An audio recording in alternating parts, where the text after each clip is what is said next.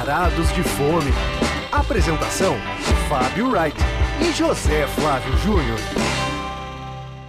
Ah, que delícia, cara! Bom dia, boa tarde, boa noite, ouvintada do Varados de Fome. Mais uma edição começando, dessa vez é a 57. E é um programa muito especial, não é, senhor Fábio Wright? É, Zé, tô achando que hoje eu vou falar pouco nesse programa, porque esse aqui é um assunto que você tem paixão, né?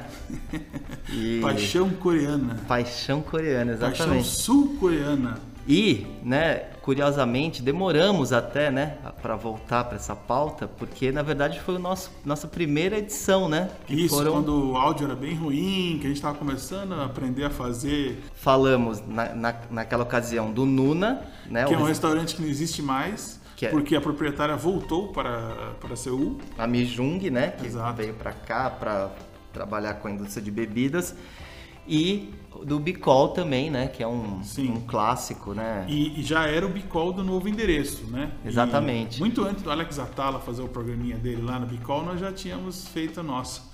E então, pois é, é o tema coreano que na verdade quando a gente é, começou a fazer as pautas pro pro programa, pro Varados de Fome, tinham várias variações de coreano. Então eu falei, cara, esse tema vai voltar. Então vamos primeiro falar da aquela ideia do primeiro era falar de um coreano fora da fora dos bairros coreanos, que era o Nuna, que é em Pinheiros, né? Fechou.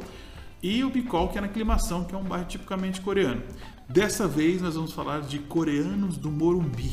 Pois é, essa pauta, Zé, se eu não me engano, eu acho que é inédita, hein, cara? Eu nunca vi ninguém eu não, nunca li assim ninguém trazendo essa história, né? Sim. É, desses coreanos do Morumbi, porque são restaurantes realmente que são grandes descobertas, né?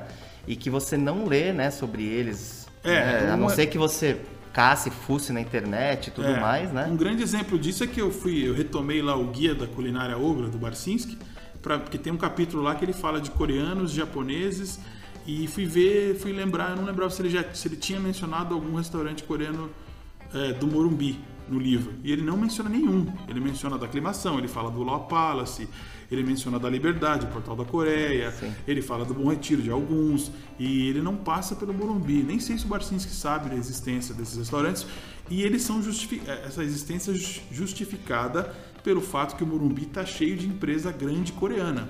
Pois Inclusive é. elas são a Samsung, a LG, Hyundai e, e, também acho que o Korea Bank, o Banco da Coreia também. Ah, pode crer. Então, mas esses lugares dos quais a gente vai abordar hoje, né? Eles também surgiram, né? Vamos dizer assim, um pouco mais recente, né? Então, talvez quando ele tenha feito guia tal, ah, tá. alguns desses lugares ainda não existiam, é. porque eles, eles também surgiram porque existe, existe essa demanda dessas empresas coreanas sim, sim, com, sim. com executivos expatriados, trabalhadores, gente que vem para trabalhar aqui nessas é. empresas tal, e, e, e tem vê, um público ali. Eu comecei a comer comida coreana já faz quase 20 anos. E quando eu comecei, já era uma época que os coreanos estavam meio que saindo da liberdade, meio que expulsados pelos chineses, vamos dizer assim. Então, eu ainda peguei uma época da Liberdade que ainda tinha um número legal de restaurantes coreanos, mas eles foram fechando. E aí, hoje ainda tem o portal da Coreia lá tal, mas já era uma época que a aclimação era o grande, o grande barato, você ir para comer no Lua Palace, no Bicol, enfim, um que a gente vai mencionar que fechou já, inclusive, da mesma proprietária do nosso primeiro prato. E, e também a Bom Retiro também sempre né, foi, foi crescendo. Eles foram, aí foram os coreanos que foram meio que diminuindo a influência judaica do bairro e tal, e tomando lá. E talvez o Morumbi você tenha razão, seja o, o último, mais recente destino de, de restaurantes para a comunidade e que atendem também brasileiros é, por, como a gente. Exatamente, por causa das empresas que ali se instalaram, né? E aí, poxa, precisamos é, quer dizer, vai, vai, vai ter demanda ali. Exato. Então, já posso chamar a vinheta para a gente falar do primeiro caso? Yes. Primeiro prato. Ué, vamos começar então falando do Palácio do Arroz. Palácio do Arroz? É, a Casa do Arroz, enfim, que é o Bap Jip, que na verdade é com Z, né? Zip, mas o coreano tem dificuldade com, essa, com esse fonema, sabia? Que eu tinha um amigo chamado Cho em Nova York, quando eu fiz intercâmbio, que um dia ele me encontrou na escola e falou assim, José, I feel digi, I feel digi. Eu falei, digi? O que, que é isso? Digital? Digi? Aí eu entendi que era dizzy. E aí eu Dizzy. percebi, é, que é um fonema complicado para eles. É, ele tava meio zonzo assim e tal. E ele falava digi em vez de dizzy. É, foi inclusive quando eu aprendi a comer kimchi. Isso em 98, assim, foi a hora que eu fui apresentado que ele falou, não, a comida coreana é bastante picante, vamos fazer para você e tal. Aí eu falei, nossa, que delícia. Foi o meu primeiro contato, na verdade, com a comida coreana, em 98. Pois é, só acho que vale a pena a gente né, soletrar como é que escreve, né? Para as É. pessoas saberem. BAB, que B-A-B, é BAB espaço ZIP, Z-I-P, né? é. E que, segundo a nossa amiga Mijun, significa casa do arroz, ou enfim, lugar do arroz, porque tem muito, há muito arroz na culinária coreana. É, e ele tá, né, naquele entorno ali do, do Shopping Morumbi, para quem conhece mais ou menos, onde, enfim, é cheio daqueles restaurantes de almoço, né? Porque ali tem um público, né, dos, dos prédios comerciais ali, que, enfim, tem, enfim, na hora do almoço ferve aquilo. Claro que agora... São ru- ruazinhas bem estreitas e difíceis de entrar com carro, de parar, né? É, pois é, e ele e assim, é um atrás do outro, né? Agora, obviamente, que não tem todo aquele público, tem muita gente em home office, mas o restaurante fica ali, de uma certa forma, meio perdido no meio daqueles, É. daqueles lugares ali, né? Então, é, não é um lugar assim que a pessoa encontre tão facilmente assim, né? mas com uma plateia fiel assim de funcionários dessas empresas que vão para almoçar e também para happy hour. E agora que tá muita gente em home office não tá tão concorrido. Mas eu já cheguei a ter que ficar sentar numa mesa fora das, das da área de fora porque estava cheio o restaurante. É, e, e eu, e eu acho que o, o Bapzip, ele, ele entra muito nessa categoria, né? Inclusive, se você entrar no, no Instagram do Bapzip e você fazer uma tradução ali meio no Google e tal, né? Com os ideogramas e tal, aparece a seguinte frase, a melhor comida de mãe quando fica no exterior, né? Então, eu acho que isso, né, traduz bem o que é o restaurante, porque é uma comida caseira coreana, né, para pessoa que tá aqui se sentir em casa indo indo ao É. restaurante. E uma a- característica que vale mencionar que dos coreanos que eu conheço, que eu conheço acho quase todos por aqui, é o único que tem uma cozinha aberta, que você consegue ver o que está acontecendo na cozinha. Porque a Cristina, vamos falar, vamos falar É, então, acho que a gente tem que falar É. da, da, cria, da chefe, vamos dizer assim, do restaurante dona, a dona. É, a né, manda-chuva. Que, que é uma. Ela tem uma história assim realmente Sim. incrível, É, né? ela é uma precursora. É, só mencionar que o lance da cozinha aberta é porque, segundo os garçons, ela é fanática com limpeza. Então ela limpa tudo com água mineral, enfim, ela, ela, ela é bem noiada com, a, com a, a limpeza dos pratos, dos alimentos tal. Então, é, acho que por isso, inclusive, que tem essa coisa da cozinha ser aberta. Não sei, então, eu também estou conjecturando aqui. Mas ela, né, a Cristina Kang, é o Tina nome dela, Kang, exatamente. que é tia do nosso amigo Fábio Sung, do Surá, também, que é um restaurante fora da rota também, que é no Itaim, né? Ela, ela já fez, de, monte, fez muita coisa já aqui no país, né? Inclusive, eu a conheci quando ela era dona do Chosunok, que era um coreano lá na aclimação, que ficava em cima de um, de um supermercado. O supermercado segue lá, inclusive, e eu lembro que foi a melhor costela com molho de pera que eu comi na minha vida. Eu era muito fã desse lugar. Só que ela, antes de lá, ela já tinha tido outras coisas, né? Ela também abriu é, empreendimentos que não eram restaurante, inclusive um, um karaokê barra boate, que a gente não pode falar exatamente o que, que, que, era, do Bom Retiro, né? O famoso puteirinho, né? É, e ela também teve uma... Ela, Ela teve uma fábrica de kimchi é, também. isso aí é muito interessante mencionar porque ela abriu a fábrica de kimchi há muitos anos, assim, antes do kimchi ser um- uma possibilidade num hambúrguer, que hoje em dia você tem hambúrguer por aí que bota kimchi como se fosse um picles ali no meio. Então, muito antes de- do kimchi sair da culinária migrar da culinária coreana para outros pratos por aí, ela veio com a ideia da fábrica de kimchi. E ela estava à frente do seu tempo e, na verdade, estava tentando abrir uma fábrica na aclimação que não pode ter fábrica lá. Então, teve um problema legal, ela foi obrigada a fechar.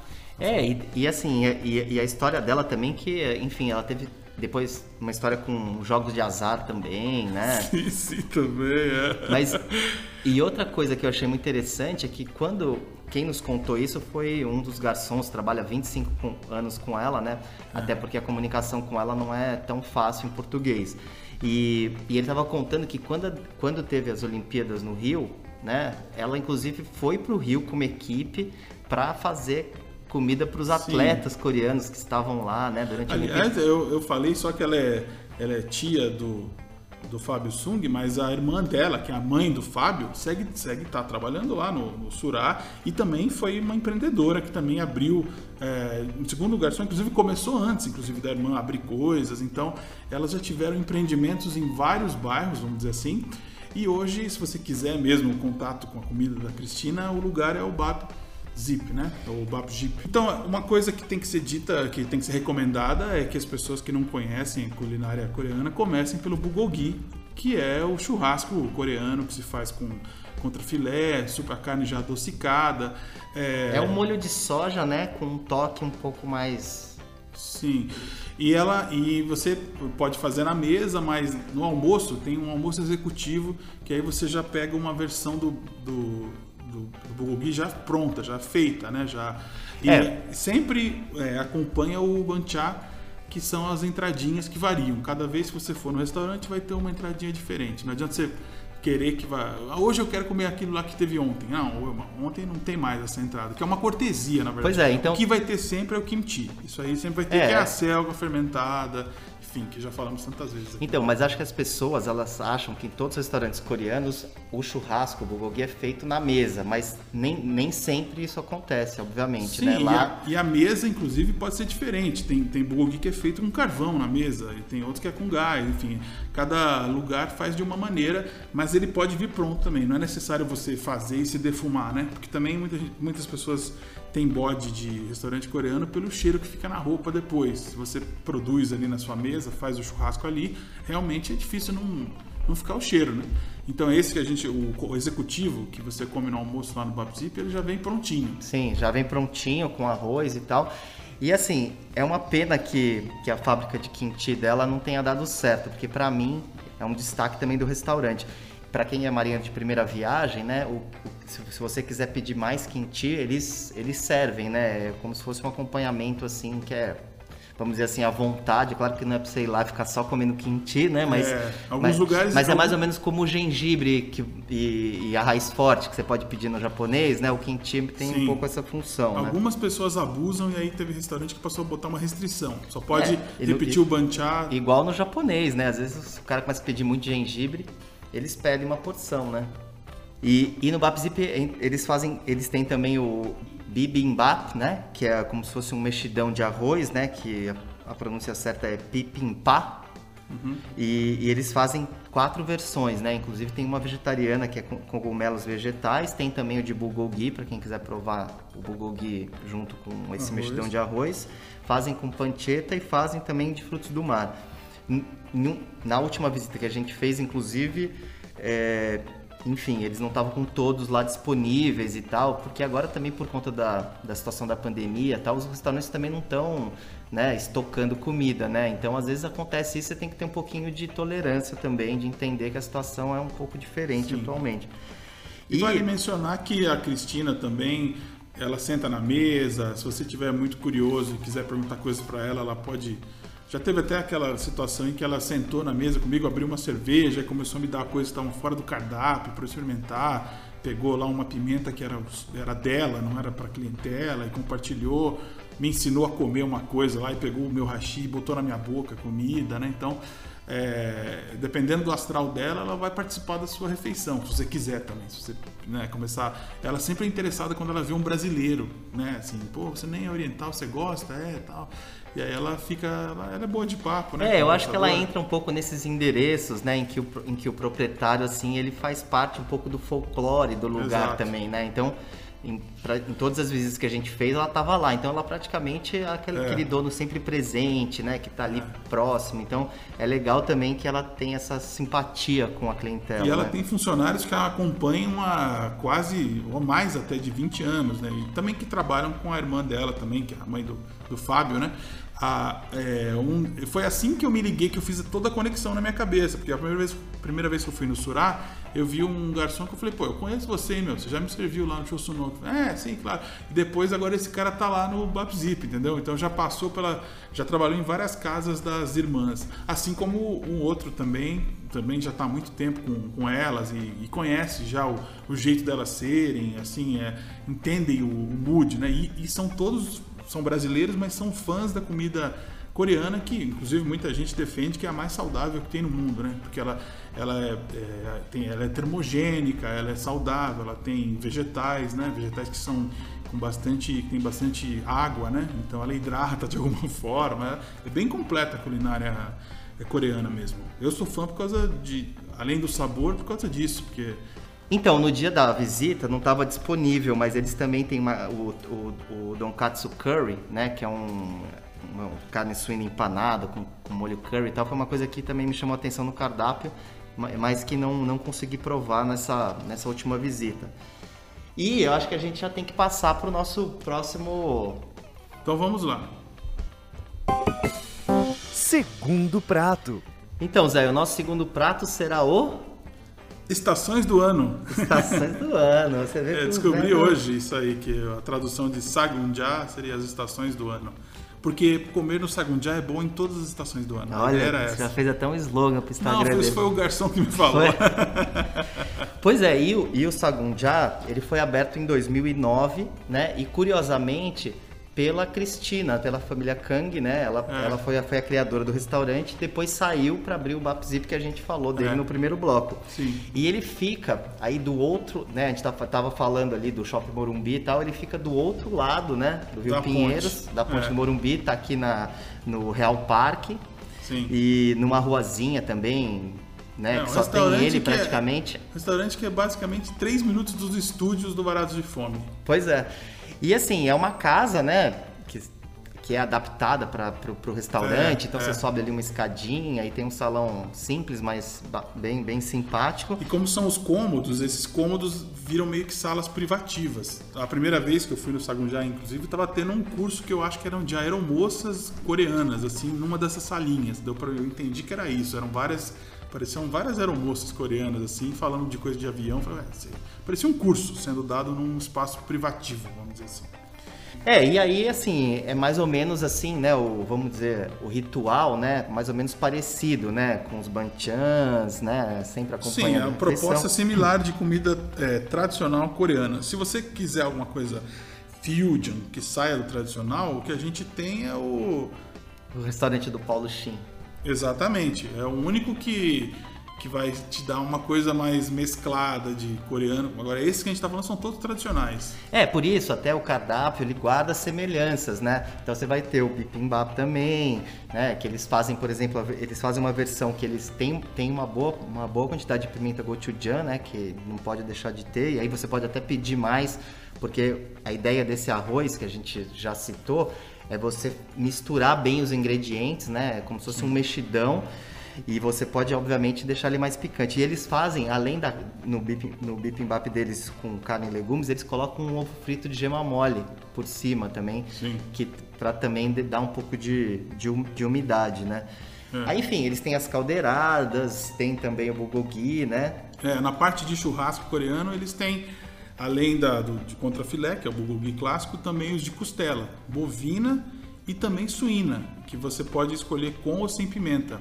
A última vez que eu fui lá, que foi há poucas horas, a proprietária me falou: é, Você não, não quer muita pimenta, não, né? Eu falei: Não, quero, quero sim, eu gosto. Ela ah, ficou feliz, dois, feliz. dois joias para cima. Aí, tá, então vou meter pimenta em você. Então, e, só que infelizmente a costela tem uma característica. A costela pode ser só temperada com sal e pimenta, mas a que eu mais gosto é a que é marinada é, num olho de pera. Que a primeira vez que eu comi, inclusive, foi no Chossonok, lá na, na aclimação, que infelizmente não existe mais. Que é uma delícia, cara. A costela bovina com, com um molho de pera mas essa última vez que eu fui não estava disponível. Se você estiver indo num restaurante coreano e já conhece o bulgogi tradicional de, de filé, vá pro de costela, cara, porque olha, inclusive a gente mencionou que lá no Bicol, Sim, o- a costela lembro na agora. brasa, esse que é feito, feito no carvão, é, marav- é uma costela maravilhosa, maravilhosa. E, e, assim, o cardápio do Sagunjá é, é bem completo, ele passa por todos esses, é, nos acompanhamentos, tem aqueles omeletes também, tem um bom kimchi, é uma- um lugar assim também bem bacana. E é- é- tem essa característica de ser uma casa mesmo, né? Você, você É. sente que está entrando numa casa. Eu acho que, você- que- que a, a sensação de estar sendo recebido por uma família coreana e, e fazendo uma refeição ali na própria casa deles é bem essa um pouco, né? É. Zé, eu acho também, cara, que pra fechar, a gente tem que falar também que os horários, né, desses restaurantes, Ah, a claro. gente precisa sempre não, assim, não confie no, no Google Maps, né, que, Não. desculpa, no Google em geral, né, porque, enfim, nem sempre o horário que tá marcando ali, porque... Condiz. É, em Inclusive, ge- a última informação que você me deu, que você falou que o Sagundiá ficava aberto direto do almoço até o jantar, eu liguei achando crente que era isso e não é, não.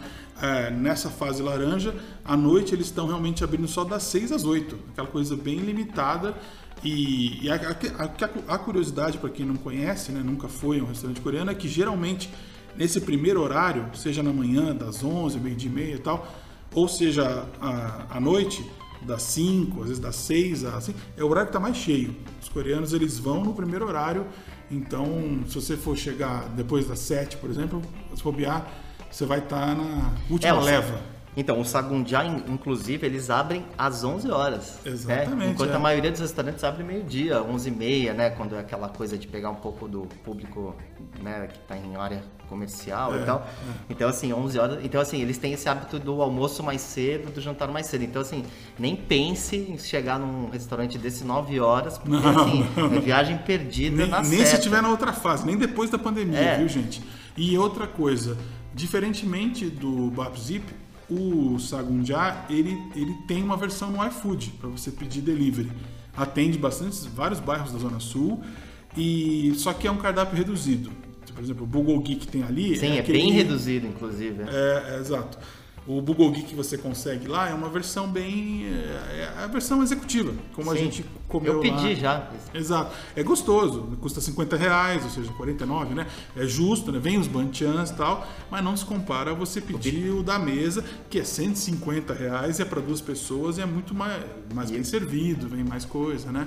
Porque uma, uma característica do bulgogi quando você faz na mesa, quando ele é assado assim, é que você pode fazer o, a trouxinha, que é equivalente ao, sei lá, o temaki, um assim, que você pega a folha de alface, passa a pasta de soja, coloca um pouquinho de arroz, coloca um pouquinho de kimchi, coloca a carne, fecha e morde aquela delícia crocante que eu acho uma das coisas mais uma experiência das experiências mais saborosas que você pode ter na gastronomia. Já na já quando você vai no executivo é, é o prato pronto ali, não tem alface, não É, tem uma versão expressa, né?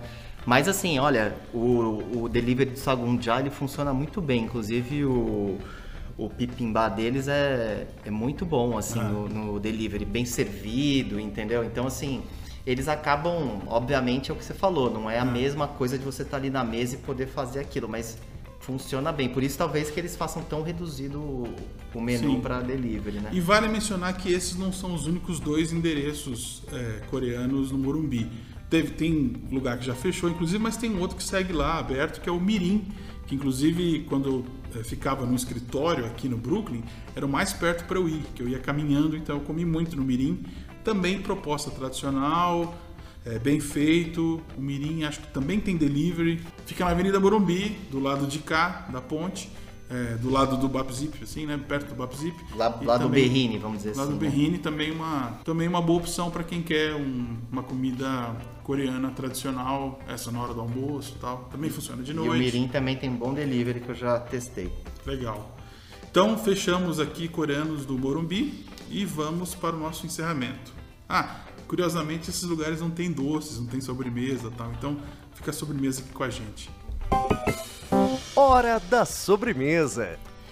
Então, Zé, eu acho que a minha dica cultural é o filme do Pelé, que estreou na Netflix. É agora, melhor ver o filme do. Pelé, como diria o Chaves. Ah, é, fa- melhor ter, é melhor ter visto o filme do Pelé. Pô, mas os restaurantes coreanos são bons também, hein?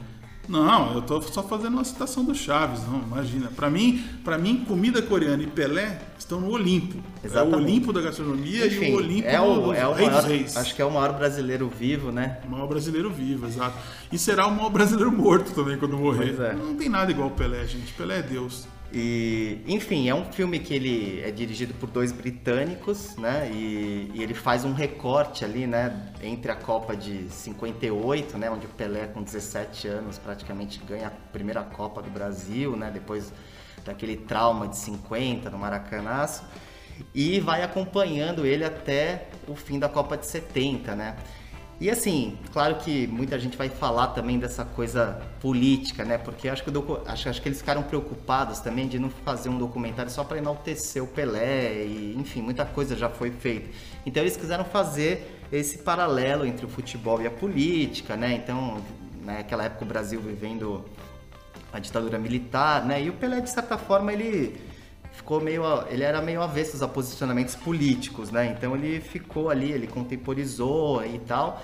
Mas tem até um depoimento do Juca Kifuri, né? O, o José Trajano também fala no documentário, no documentário não, no filme. E ele fala, olha, a gente estava vivendo ali um regime que, enfim, né, também não sabia o que ia acontecer se ele se posicionasse também, né? Acho que ficavam nessa cobrança, né, em relação Mas por a- que você fez essa, essa correção de filme e documentário? É um documentário. Não deixa É, é de um ser. documentário, é. Também não, exa- exatamente. E o filme tem essa característica de ser um, de mostrar, ter imagens do Pelé atuais, que é uma coisa que hoje você não vê tanto Pelé, ele fica recluso, eu acho que ele não gosta de ser visto é, de cadeira de rodas, coisas assim. Eu acho até que ele guardou para um momento especial como esse filme, que é um filme da Netflix, vai ser visto no mundo inteiro, já está sendo visto, né? E, enfim, não é? Tem, tem a cena com o andador, que as pessoas já estão falando e tal. Sim, no- e na cadeira de roda. E, e assim, um dos momentos. Reencontrando os jogadores É, esse, esse momento do filme, que é ele na casa dele, né? Esse trecho já viralizou. Já viralizou, cara, é. já tá no- Ele, ele com, com os ex-colegas de Santos e tal. E ele até brincando, assim, né? De tipo, que já aprendeu a dar cavalo de pau na cadeira de roda. Muito legal. Isso é inédito, cara. Você não viu o Pelé fazendo esse tipo de coisa porque ele ficou muito traumatizado com as operações no quadril dele que deram errado, né? Então, a gente é impressionante como até os 70 anos do Pelé a gente olhava o Pelé como um exemplo de de vigor físico. né? Pô, esse negão não envelhece, o crioulo não fica velho, o crioulo é... Não é? A gente Pois até é. viu o Pelé jogar aos 50 anos, um amistoso, né? Então ele sempre foi um, um exemplo de saúde, de uma pessoa, um deus do, do esporte mesmo. Então para ele é- deve ser Ele muito não queria dolorido. mostrar nessa, fra- esse momento frágil. né? Frágil, exatamente. Mas enfim, eu achei que vale muito a pena assistir, assim, tanto pelas imagens de arquivo e exatamente por contar essa trajetória e, e o que foi pra ele também o, o trauma de não ter po- podido jogar a Copa de 62, né, que ele se machuca logo no início da Copa, e na Copa de 66 também caçado, né, naquele jogo contra Portugal.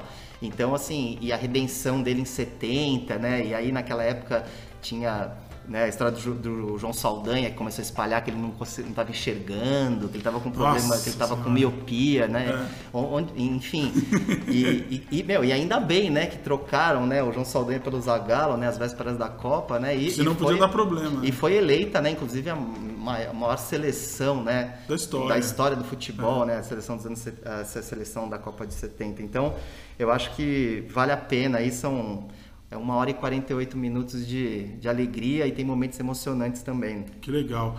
Bom, eu vou, para finalizar, chamar uma música de uma banda inglesa que certamente os integrantes são fãs do Pelé. Até porque essa banda já fez, já teve flertes, inclusive, com a música brasileira. Eles ficaram 10 anos sem gravar nada lá, o- um recesso, um hiato, assim. E, a- e no ano passado voltaram com um disco que para mim é o- foi o melhor do ano passado. A banda se chama Doves, são pombas, já que a gente passou o programa inteiro traduzindo aqui os nomes, né? E essa música é a música que abre o álbum, chamada Carousels. É, eu acho fantástica. Mais eu achando vez- que você ia botar uma banda, uma banda de K-pop aqui pra fechar, Zé. Cara, K-pop é um lixo. Eu não gosto de nada de K-pop. Então vamos para a Inglaterra, que é mais seguro. tá? Beleza. Valeu, até o próximo programa, pessoal. É isso aí, fechamos mais um. Semana que vem estamos de volta. Um abraço. Um abraço. I'm gonna take you down.